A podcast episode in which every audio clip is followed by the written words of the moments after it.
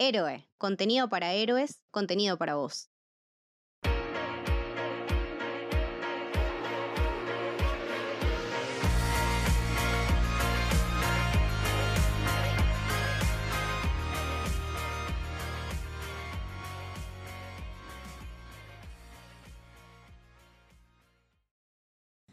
Bienvenidos, bienvenidas, bienvenidas al Camino del Héroe. Yo soy Camito y hoy estoy con Mili. Hola Mili. ¿Cómo va? ¿Todo bien? Todo bien, acá andamos eh, muy contentas, muy manijas por la peli de la que vamos a hablar. Mili, ¿de qué vamos a hablar hoy? Hoy vamos a hablar de Scream. Scream, Scream en su totalidad. Una peli que, eh, a ver, fuimos, eh, Mili estaba más o menos medio en bolas, ¿no? Con, con Sí. Scream, la, la primera sí. nada más era. Solo la primera. Sí. Solamente la primera habías visto, yo me había hecho el camino hace poco y la experiencia fue igualmente gratificante para las dos, o sea, para quien las haya visto hace poco, para quien no se acuerde un pingo, para quien haya visto solamente la primera, eh, nada, saltar en el cine y gritar y codearnos una cantidad de veces impresionante porque no se podía creer la espectacularidad de película que vimos. Salimos y ya sé que estamos en enero, pero dijimos tipo, es la película, es una de las películas del año. Es una de las películas del año, pero a ver, yo dije lo mismo con Don't Breathe 2 y lo sostengo, o sea, no, no me importa. Es, es cine de terror de calidad, de, de mucha calidad. Lamento a la gente que estuvo en el cine con nosotras, sé que fuimos dos seres muy insoportables, pero el nivel de meta de la película, el nivel de siento que me está hablando a mí, Sí, sí. era serio. Era, era, era mucho, es una cosa muy... Es una, es toda una ex- fue una experiencia. Es que te iba a decir, ¿sabes que La gente, bueno, eh, hace poquito comparábamos, ¿no? Este tema de los fenómenos de volver al cine, todo lo que era post pandemia. en su momento, bueno, Spider-Man eh, eh, No Way Home fue como el gran evento que nos trajo a todos de vuelta a los cines, fan de Marvel, no fan de Marvel, no sé qué. Este me parece que también de esa manera es un evento. Sí. Eh, esta peli eh, es ese tipo de evento. Es una peli que, nada, tiene la suerte y la dicha de formar parte de una saga que debe ser una de las más respetadas del cine, que se mantiene. Es una saga que viene hace 30 años. eh, dándonos siempre todo lo bueno. Entonces tenía muchísima expectativa encima, eh, muchísima, nada, manija, porque después aparte veías en los trailers que estaban los originales, ¿no? Tenía unos pósters que están buenísimos, Buenísimos. que llevan mucho a lo vintage. La campaña fue espectacular, o sea, era el tipo de evento que tenía que traer a la gente de vuelta al cine y de hecho lo hizo. Lo hizo, sí, sí. Y creo que también porque es una. Yo es como decís vos, entré ahora, así de cabeza. Había visto la 1 nada más hace muchos años. De hecho, no me la acordaba, la volví a ver y no la recordaba tan meta como, como es, o con tanto. Nada, con, con tanto desarrollo y con tanto análisis en relación a lo que es el cine de terror en sí. Pero me parece que es una franquicia como muy querida también, porque es muy sólida. Yo después de ver esta, quedé muy manija, me las vi todas en una maratón descontrolada. Y es una franquicia muy sólida. Todas están muy, muy bien. O sea, todas aparte son un reflejo bien claro de la época en la que se hizo y en la que están. Eso está, está muy... me- me encantó. Me encantó eso. Sí, sí, sí. Y la reflexión es constante, me parece, ¿no? Y lo bueno es que también atrás teníamos dos directores que en conjunto han hecho cosas para mí con el terror hermosas, maravillosas. Una de ellas es eh, Ready or Not, son los chabones de Ready or Not, que fue Amo. la anteúltima película que vi en el cine antes de la pandemia. Tipo, Sí. qué hermosa experiencia, qué hermoso cast, qué belleza. Eh, Qué linda ella. Qué linda ella. Todos, aparte, na- bueno, eh, Andy McDowell, chicos, me dieron de vuelta a Andy McDowell. O sea, wow. Bellísima, Eh, todo lo bueno, un final excelente. Creo que encima Billy había encontrado tipo el comentario perfecto en Letterbox, que es una cosa que, que la describe perfecto. Sí, es como, bueno, es, un, es una mezcla entre Parasite y Night Out. Y es verdad, es una perfecta combinación de gente rica matándose. Es como que eh, junta muy bien todas esas dos, esas dos películas. Me parece que son dos directores que llevaron bastante bien el legado de, Scream. De hecho, esta no se llama Scream 5, se llama solamente Scream. Eso, nada, me parece como un muy buen homenaje. Aparte me parece que, si bien tiene cosas de las otras películas, a la que más referencias a la primera. Esto de volver a la casa, de vuelta dos asesinos, eh, es como que es bastante, dialoga bastante más con, la primera. Pero bueno, lo dijeron en Scream 4, si vas a hacer una remake, eh, respetá la primera. Entonces me parece que, lo hicieron muy bien, o sea, fueron muy fieles eh, al, legado, lo, lo siguieron muy bien, muy respetuosos al legado y también me parece, ¿no? A estos fenómenos de cine, con, estas conversaciones, con estas reflexiones que tiene a través de este contenido meta de esta peli en el medio de la de, Scream, que es Stab, ¿no? Stab 1, Stab 2, Stab 3, bla, bla, bla, bla, bla, bla. Pasan las pelis y tenemos distintos tipos de diálogos según eso, ¿no? Primero era, bueno eh, en la segunda era las secuelas son una mierda. En la de tres, bueno, la trilogía son una mierda. En la cuatro, eh, no, no, me acuerdo cuál era. La franquicia son una mierda. Las franquicias son una mierda. Y bueno, ahora tenemos este concepto totalmente nuevo y hermoso que es la recuela. O sea que lo explica para mí la, horror, la horror geek más linda y más maravillosa y más talentosa que tenemos. Me enamoró completamente que, by the way, no me parece poco que sea un personaje afroamericano, gay y que sea la horror geek y que sea que siga viva, o sea, que no la maten. Ese es un montón. Lo tiene todo. hasta eso nos dio. Eh, esta, esta, esta reflexión que hace ella sobre el género y sobre, bueno, sobre el cine en sí, ¿no? Todas estas cosas remasticadas y como vomitadas y estos contenidos que ya hemos visto, la gente también se aburrió ya un poco de consumirlo de esta manera, ¿no? Sí. Sí, sí, y también la reflexión que me pareció como muy interesante y que yo sé que no es para nosotras, pero yo sentí que nos hablaba directamente a nosotras porque lo acabamos de decir hacía, no sé, cuatro episodios atrás en Titán, esta cuestión de el, el terror muy sublime Sí. Como bueno, el terror que tiene que ser súper reflexivo. El terror elevado. el terror elevado, ¿no? Que veníamos hablando de esto de, bueno, queremos también, nada, falopitas no tan profundas.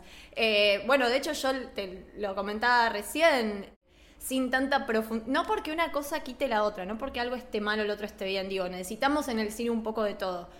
Pero recién que te comentaba esto de nada, cuando vi la, creo que es, no, la 2, la de Scream 2, el inicio, me parece que es, es un adelanto de Get Out, o sea, es totalmente adelantado a, su época, toda la reflexión que tiene sobre cómo tratan a los afrodescendientes en el cine de terror. Y me parece que aparte está buenísimo porque los terminan matando a los dos encima. Pero bueno, aparte, el negro camarógrafo no. Sí, y lo lindo que reflexiona sobre eso, ¿no? Que después, bueno, en esta peli a los dos personajes eh, afroamericanos no los mata, o sea, no. vivos. Entonces, de vuelta el, el contraste. Claro, tiene muchos, muchos guiños, es, muy respetuosa en sí de, todo lo que viene discutiendo la, la, saga en general, como que en cada película discuten cosas, cosas distintas. En la 4 me pareció muy interesante esto que decían de las segundas partes nunca son buenas y están estos dos personajes que se van tirando durante toda la película buenas continuaciones y dicen El Padrino 2 y fue como, oh sí, nada, eso de, sentir que te están hablando todo el tiempo, eh, que creo que lo hacen muy bien en comparación capaz a otra película que no nos gustó mucho, que lo hace mucho más explícito y capaz sin, sin, tanta, sin tanta gracia. Acá creo que también lo que tiene la última película de Scream tiene muy buenos actores y muy buenos personajes. Sí, vayamos, vayamos un poquito para ese lado porque también estaba el tema de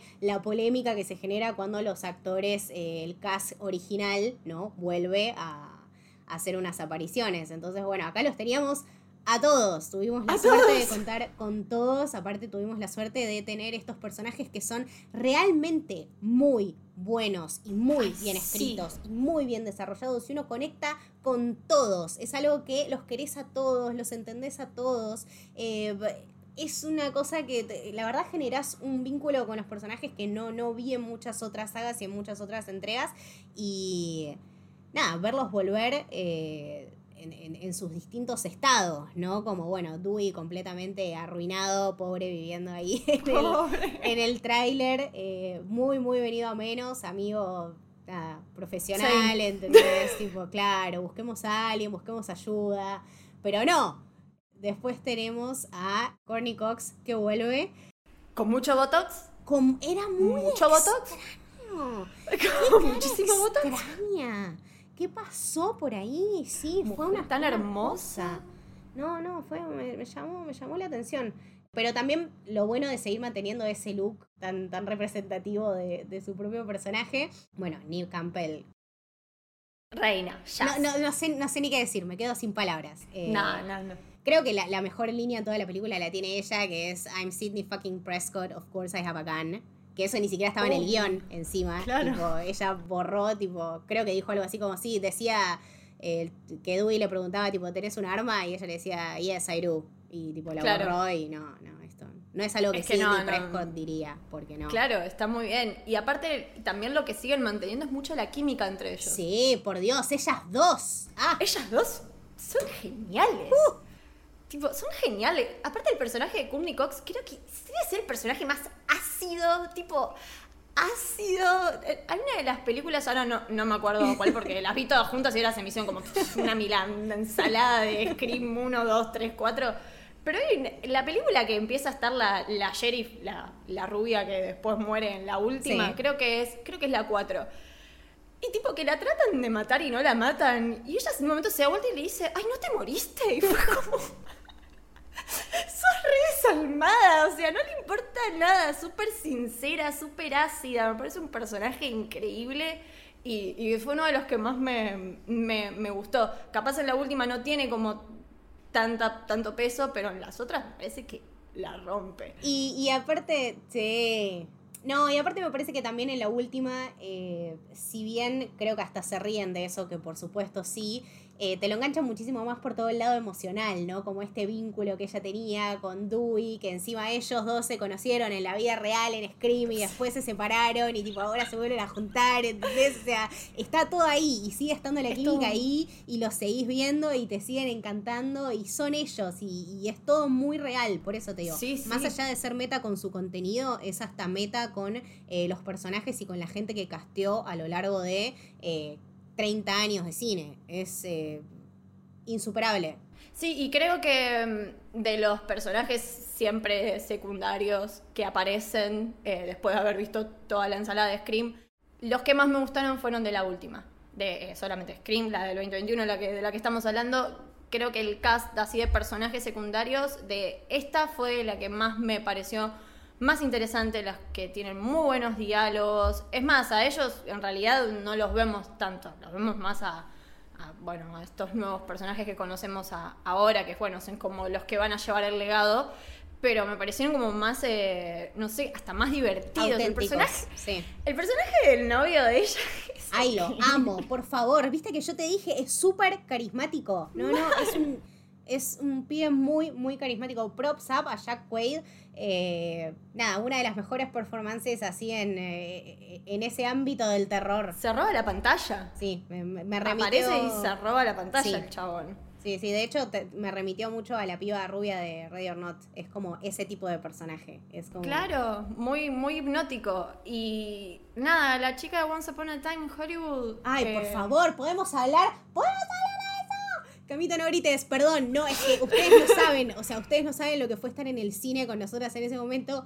Con Mili, eh, casi, no sé, casi nos da un infarto en el cine. Chicos, Sí. nosotros ya somos gente grande, no podemos estar viendo eh, referencias a Once Upon a Time in Hollywood en el medio del cine viendo una de las mejores películas del año y que encima sea de terror, ¿entendés? O Sí. sea, eh, es un Fuerte. montón. Dividámoslo por partes. Eh, parte número uno, que me parece muy importante, cómo la película reflexiona ampliamente en el concepto de fan y en el concepto de fanbase, en el concepto de Reddit. Eh, estaba pensando y digo, claro, o sea, se relaciona también con Once Upon a Time in Hollywood, porque Once Upon a Time in Hollywood nos habla de Charlie Manson. Chicos, y eso era fans. O sea, fanático. es- es- eso es, ¿entendés? Más allá de ser un culto, es eso, es gente que. Nada. Y gente fanática que Sí, lo sí, seguía a él. gente que vive su vida en base a, a la vida de esa persona. Entonces, hasta a partir de ahí se tomó esa reflexión y se tomó ese trabajo de, de ir hasta allá, a- a- a- hasta, esa, hasta esa época. Fue nada, una. La verdad me sorprendió, no me lo esperaba para nada y tiene todo el sentido.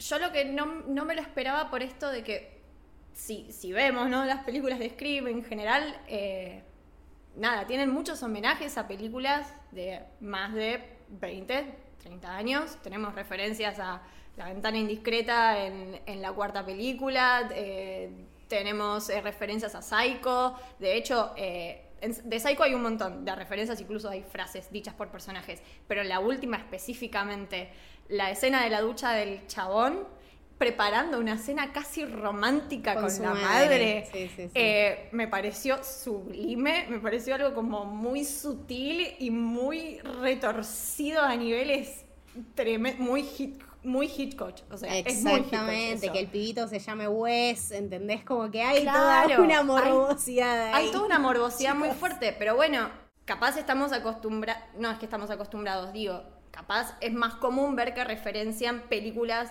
como muy viejas. Pero digo, qué importante que fue Once Upon a Time in Hollywood, que con menos de dos, tres años ya la están referenciando, ya es un ícono. Ya, ya es parte de, de- de- de la historia, o sea, eh, digo, qué, qué loco. Es cultura popular, chicos, es, es patrimonio de la humanidad. Yo no estoy jodiendo cuando digo esto, ¿ok? O sea, no. No, y me, y me sorprendió eso porque digo, wow, pasar que dos, tres años y ya la están referenciando como decir, bueno, es, esto es una obra fundamental para la historia del cine. Es que lo es. Sí, sí. No me tiembla por decirlo. ¿eh? No, no, no. De hecho, la vimos referenciada en, también en cuando, cuando discutimos Last Night in Soho. O sea, estamos Sí. hablando de otra peli que la tomó y a partir de eso, bueno, hizo su propia eh, versión. Pero no, no, es una peli que ampliamente va a ser y, y va a seguir siendo referenciada por, mucho tiempo más. Pero este guiño me pareció nada, una caricia al alma, algo que uno no espera y que lo ves en el cine y decís, claro, loco. Yo para esto pago una entrada, ¿entendés? Eh, es, es, eso que te saca una sonrisa.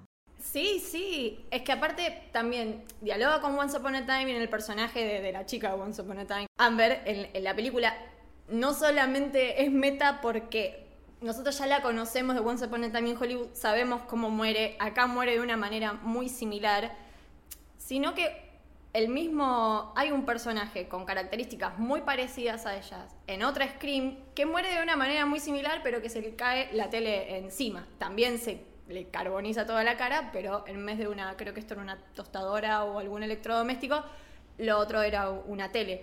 Como está muy bueno esto, que bueno, toma de todo un poco, pero sigue fiel a... ¿Sabes que estás viendo Scream? Porque podría haber salido mal en esto de tomar muchas cosas y rejuntarlas, pero tiene un espíritu muy, como muy fiel al, al cine de, bueno, de Wes Camber también, que No, sí, no, no, no podría, no podría ni siquiera empezar a, a discutirlo, ¿no? Y como él también eh, solía tener estas, estas referencias locas, tipo el, el- el conserje vestido de, de Fred. de Freddy, después en la 2 también había una referencia también con los colores. Eh, bueno, ahora en, en- en la nueva está la, la chica que se llamaba Carpenter.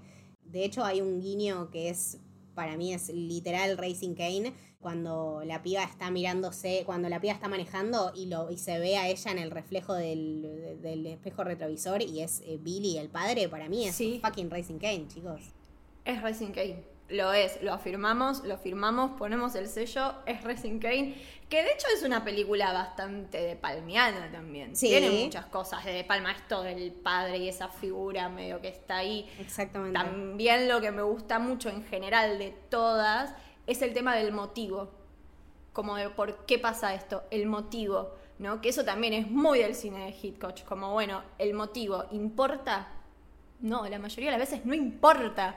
No, no, porque aparte siempre tenés estas eh, como nociones de que vos realmente sabés quién es, o sea, no importa realmente quién lo hizo, sino que te importa nada, todo lo que va pasando alrededor. Tiene, de hecho, bueno, uno de los eh, asesinos más distintivos del cine también, ¿no? Estábamos acostumbrados a ver estos slashers setentosos, ochentosos, con hombres grandotes, eh, potentes, que no fallaban nunca, que te sentaban de culo, y acá te encontrás con un chabón que es flaquito, eh, de, altura como uno, que es más, que le pegan un par de sopapos a lo largo de todas las películas, ¿no? Que se cae, que se golpea, que falla, pero aún así eso lo hace incluso más querible, ¿no? Lo hace muchísimo más eh, recordable. Es, No, no, no. Es que esto que hablamos a veces, bueno, que incluso lo, lo volvemos a, a mencionar, o películas como As o Get Out, que son películas en algún punto hilarantes, porque te, llegan a, además de incomodar, a darte mucha gracia. Yo la pasé muy bien viendo todas las de Scream. O sea, real, me las vi todas juntas y la pasé muy bien y no me aburrió y capaz puede pasar si ves, convengamos que todas eh, tienen como las historias son muy similares, ¿no? Entonces, no sé, si te maratoneas la saga de, de Freddy o de Jason, puede ser que llegue un momento que te empaches de ver siempre lo mismo. A mí esto me... Bueno, con Freddy no, perdón, soy amo a Freddy. Jamás me... Mentira, retiro lo dicho. Freddy no cuenta. Em, pero bueno, podía pasar esto de empachar y decir, pero son muy divertidas y él e, es, es Yo digo, ¿cómo Scary Movie hizo una parodia de algo que ya prácticamente es una parodia en sí misma?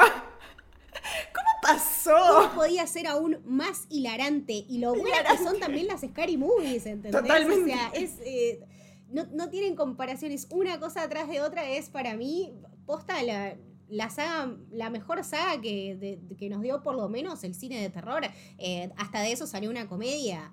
Y que esa comedia tuvo un montón de pelis que también estuvieron buenísimas. Y que de hecho eso generó todo un nuevo género, valga la redundancia, ¿no? Porque a partir de esa eh, salieron, bueno, tenemos también que, me las debo, ya las voy a ver, las que son las parodias de Crepúsculo. Eh, Uy, amiga. no es otra película americana, no es otra tonta película americana, no es otra tonta película de amor. Eh, se generó también toda una nueva un género. producción. Sí, sí, sí, por un género de parodia, sí, totalmente.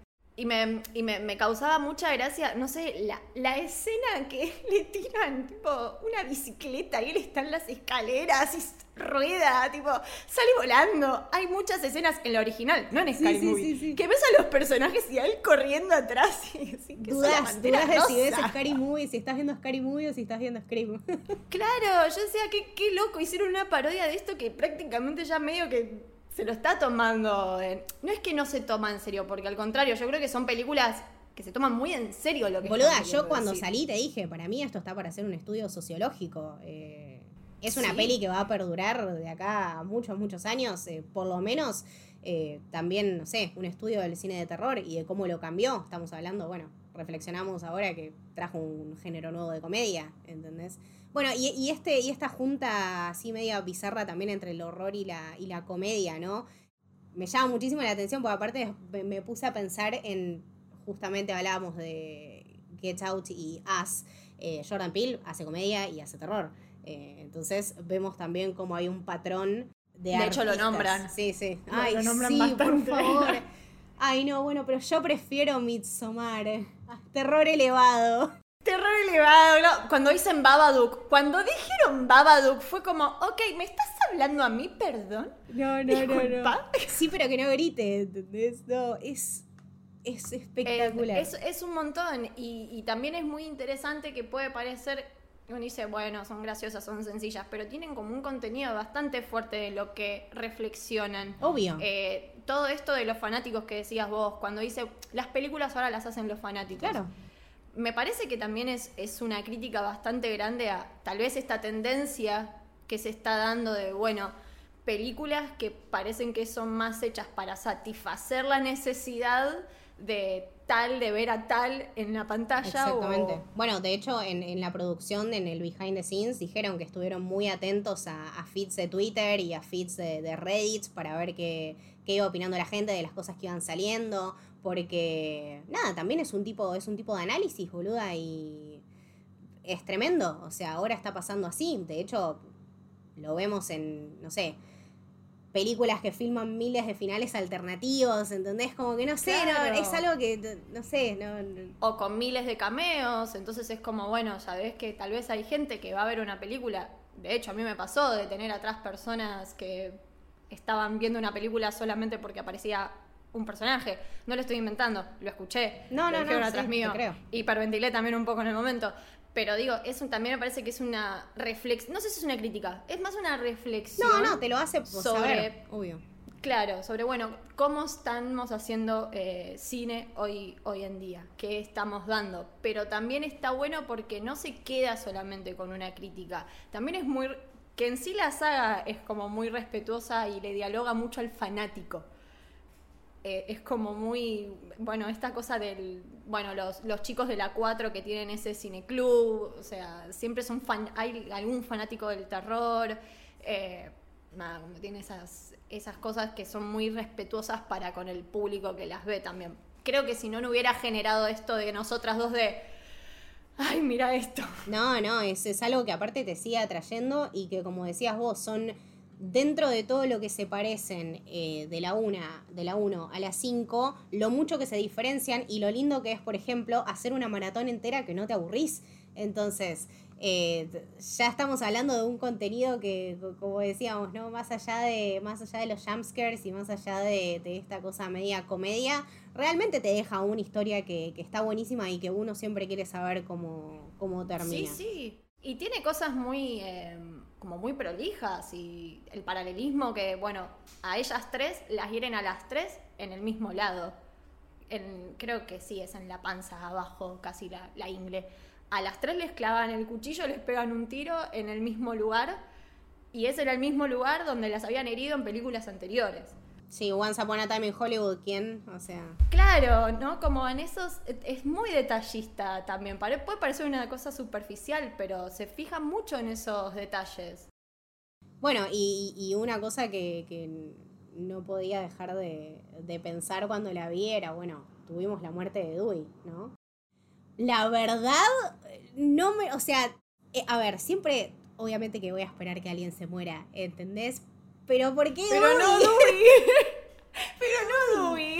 Eh, fue muy real, te lo explican, está ahí. La peli dialoga consigo misma todo el tiempo. Dewey le pegó un tiro. Bueno, ah, qué lindo, nos vamos en el ascensor. No, no, ¿para qué me voy a asegurar? Todo el cine y el cine de al lado, ¿entendés? Sabíamos que se iba a morir Dewey en ese preciso momento. No lo queríamos creer. Pero aparte, la hazaña para mí es, no sé, la, mejor muerte de la peli, lejos. Uno cuando siempre habla de, Ghostface, viste, tenés como, bueno, las de la primera, me acuerdo, por ejemplo, a la piba cuando le, sube la puerta del garage y qué sé yo, como algunos que son bastante icónicos. Pero esta realmente tenía mucha hazaña. Y me parece que también dialogo muchísimo con esto del fan, ¿no? De, que Dewey quizá no, en su momento, bueno, no, no cumplió sus expectativas, entonces realmente esta persona estaba muy enojada porque, boludo, le clavaron un cuchillo y se lo, tipo, se lo meten y se lo, tipo, tiran mm, para arriba. o sea, es un escándalo, es un escándalo. Qué lindas muertes que tenemos.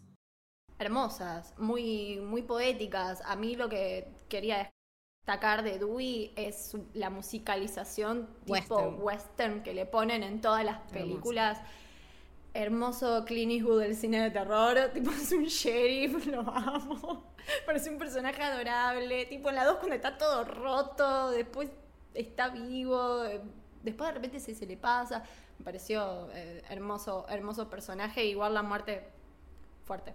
Pareció como interesante en la en la 2, cuando debaten sobre la violencia en el cine, que es medio este guiño a Tarantino también. Sí, sí, sí. Eh, y nada, como esta cosa fiel de que pasaron los años y siguen siendo igual de violentas. Ah, sí, obvio. Eso lejos. Bueno, de hecho lo, hablábamos un poquito fuera de, la grabación. Eh, el tema de que Weinstein también estuvo atrás, ¿no? Como que sí. tiene, tiene una gran adhesión ahí Polémica, polémica por ahí rondando. Bueno, pero se, nota el discurso de, de, él, se nota lo, que él sostenía, sobre todo en su relación con Tarantino y con esto que siempre se le criticó mucho, de que las películas eran extremadamente violentas, innecesarias, que eso incita a la gente supuestamente después a matar. Bueno, de hecho hay un, hay un debate en una de las screams, ¿no? De como, bueno, eh, tenemos que dejar de hacer películas de terror porque ahora hay gente matando. Tipo, no, no es el punto. Y las películas de terror no inspiran a gente a matar. Claro. Eh, no, sí, de hecho es algo que se da en la 2 y que, eh, bueno, el personaje, no me lo acuerdo ahora, claro, el personaje que hace porque aparece dos segundos, pero Buffy, la casa de vampiros, que está en la 2, porque es Buffy la casa de vampiros, lo siento, siempre lo será, eh, justamente ella sostiene esto de, no, pero pará, ¿qué, ¿qué, tiene que ver que las películas sean violentas con que la gente mate? Y nada, creo que con el, en el año en el que se hizo, me parece que estaba ahí cerquita la polémica de todo lo que se le hinchaba en cara a Tarantino. Y me encanta lo fiel que es la saga en sí misma, de que todas las películas de Scream son, y como, como decís vos, igual de violentas o va subiendo el nivel de, de saña en, las muertes, como que se pone cada vez más, eh, es un poquito más trash. Claro, más duro. Y, más trash y también mucho más eh, personal, ¿no? Para, para, los mismos personajes. Ahora, bueno, ya tenemos eh, lo que sería el, el, final de la peli que nos quedamos, ¿qué onda? ¿Va a haber otra Scream? ¿Podemos esperar? ¿Podemos, podemos querer tener eso? Sin Dewey. Yo, sin Dewey, ¿viste? Pero qué sé yo, también me quedé con esta cosa de eh, el momento Racing Kane de la piba, ¿entendés? Con esta cosa de que eh, Sidney, dice, Sidney dice, tengo un hijo, o sea, tengo una familia, bueno, ¿qué pasará con eso? Como, que hay muchas cosas que tienen eh, finales abiertos como para que pueda continuar. ¿Lo necesitamos? ¿Lo queremos? Es, para mí es igual a Once Upon a Time in Hollywood, dejaron la puerta abierta. De hecho, hay una puerta que queda abierta. Hay una puerta que queda eh, abierta. Hay una puerta que queda abierta. Todo el final es muy Once Upon a Time, en las ambulancias. Sí, sí, falta, falta. Bueno, de hecho, nosotros habíamos dicho, faltaba que diga, You're a good friend, Cliff. I try. I try. Nos llegaba a pasar eso y yo creo que nos descompensábamos ahí. Pero, pero, a ver, no sé si, si queremos o no. Que, bueno, a mí me, gusta esto que Leti dice de no hay películas necesarias o innecesarias. Eso me parece algo espectacular. No sé si es necesario o no es necesario. Pero capaz cuando salió la 2 también decían que era innecesaria. Capaz cuando salió la 3 también. Es que es una saga que le pasó eso todo el tiempo, ¿entendés? La gente siempre decía, digo, uh, otro más. Pero tiene esta cosa particular que la gente las espera y la gente las quiere. Y las quiere ver en el cine. Y de hecho, eh, tuvo muchísima inferencia lo que había pasado con la última Scream que salió, que fue 2011. La gente no la fue a ver tanto al cine y fue una de las cosas que los fans, eh, ¿no? Estaban remarcando ahí como diciendo, bueno, hijos de puta, ¿dónde estaban todos ustedes en el 2011? Bueno, loco, estoy acá ahora, ¿entendés? Ahora, quiero otra y me encantó. Eh, y la verdad que, nada, a lo largo de 30 años y sobre todo en un género tan difícil de, de taclear y que siempre te vaya bien como es el terror, eh, no sé, si, si no sos, no sé, James Wan, ¿entendés? Si no tenés la pija enorme así como la tiene James Wan en el juego del miedo, no puedes hacer esas cosas, ¿ok? Pero acá tenemos una franquicia, una saga que se mantiene, que sigue creciendo, que eh, de hecho, hasta tiene una serie que yo no sabía el otro día hablando con, no, yo tampoco. chicos, me enteré eh, en Netflix o no sé dónde. Ah, no, eh, no, yo tampoco tenía idea, así que bueno, si la quieren chusmear, deberá estar por ahí, ni, ni, idea. pero como te digo, genera todo el tiempo cosas buenas. sí, sí, y ahora me parece que lo, lo, lo, que pasó con esta última, boluda, destronó a Spider-Man de un mes y medio de corrido, número uno en taquilla, llega Scream y te hace pija. Y de alguna manera, yo no digo justicia poética, porque no es eso, pero tiene como un tinte de decir... Y pero nos da un poquito más de esperanza de decir, bueno, vamos a poder seguir viendo estas películas en el cine. Exactamente. es lo que debatimos siempre. No es en contra de las películas. El tema de las distribuciones, de lo que podemos llegar a ver, bueno, en fin, lo que decimos siempre. La idea es que queremos seguir viendo estas películas en el cine. No quiero verla en una plataforma de streaming primero, la quiero ver en el cine.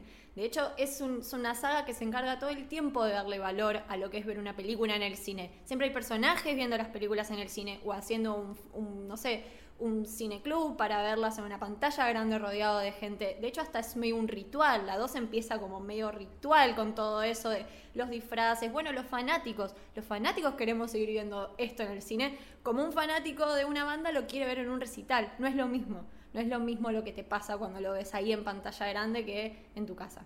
No es una cosa mejor que la otra. No, y, también con estas pelis es la experiencia, ¿no? O sea, toda esta gente, eh, no sé, no, tuve la suerte de ir el día del estreno, pero debe haber habido algún que otro manija ahí disfrazado con 140 grados de calor.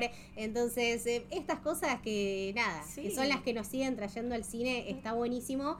Y que haya sido el, Claro, exactamente. que haya sido arte elevado, es terror elevado. Es el terror elevado, pero boluda. Pero ¿ves por qué necesitábamos esto? ¿Entendés? ¿Ves por qué necesitábamos esto? Yo lo vengo diciendo, lo venimos diciendo.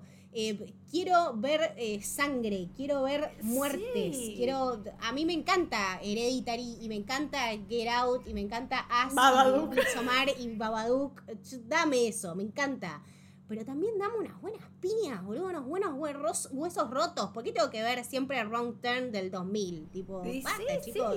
No, nos dan ganas de esto. Por eso nos gusta disfrutar de las dos cosas. Que aún así tiene un montón de cosas eh, elevadas. A mí me pareció Poetic Cinema que la 2 empieza en un cine y termina en un teatro. Obvio. Por Dios, boluda, Darío Argento, fucking momento Darío Argento. O sea, ópera, chicos. Ahí va, o sea, es digo, tiene eh, eh, nada, Wes Camber no no no no es que hizo boludeces para nada, para vender, o sea, son todas las películas muy pensadas, los diálogos son muy pensados, todo lo que hablan los personajes es muy pensado, en esta última se va a un nivel de la hostia.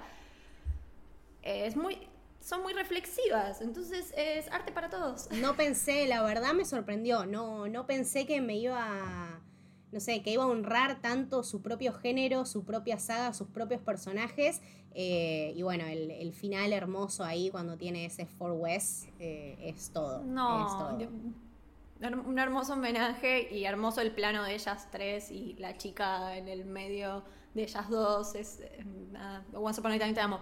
Exactamente. eh, nada, me llevo todas cosas buenas de esta película. Eh, me encantaría, no sé, no sé qué va a pasar a futuro. Simplemente hacer esta, esta breve reflexión de lo importante que era para mí verla en el cine. No lo sabía hasta ese momento, la verdad. Fue una experiencia divina, sigue en cartelera.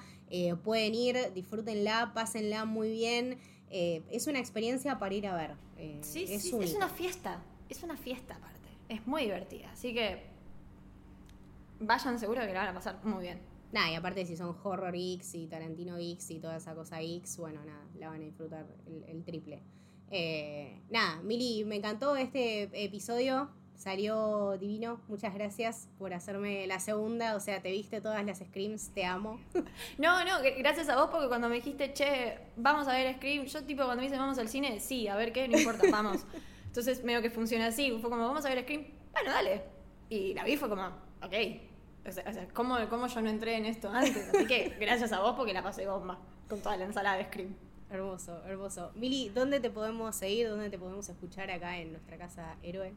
En Twitter, Dicilian con doble S y guion de abajo. Y en De la Casa Héroe, El Camino del Samurái. Ahora estamos haciendo un recorrido por Shingeki no Kyojin, que estamos eh, palpitando la última temporada. Y con Leti hicimos un episodio por cada temporada. Así que si les interesa, pueden ir por allá.